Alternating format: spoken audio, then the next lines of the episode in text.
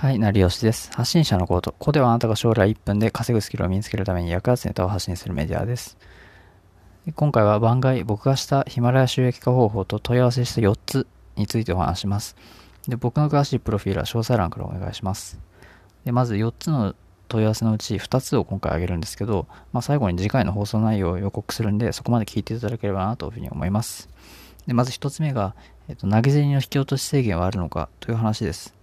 で、まず投げ銭なんですけど、まあ、ヒマラヤには投げ銭のシステムがあります。で、こちらはまあなんか110円と220円、560円、1120円と、まあ、なんか4つあるんですけど、まあ、これでまあ投げ銭をま発信者が受けて収益化するっていうのを目指す人もいると思います。で、この投げ銭を、まあ、単純にま収益化するじゃないですか。で、その収益化をした後に、ま引き落としの際に手数料とか、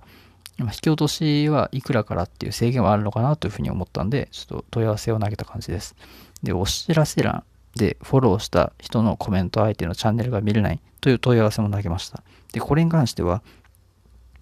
えっと、チャンネルの、お知らせ欄があって、そこからフォロー中の人のコメントから、そのコメントをした相手のチャンネルが見れないという問題ですね。で、これはかなりちょっと細かい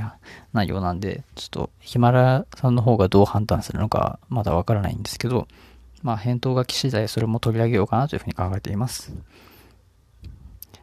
で、次回の放送内容は、まあ、今回、えっと、ヒマラヤで収益化方法と問い合わせした4つのうちの2つ、2つ目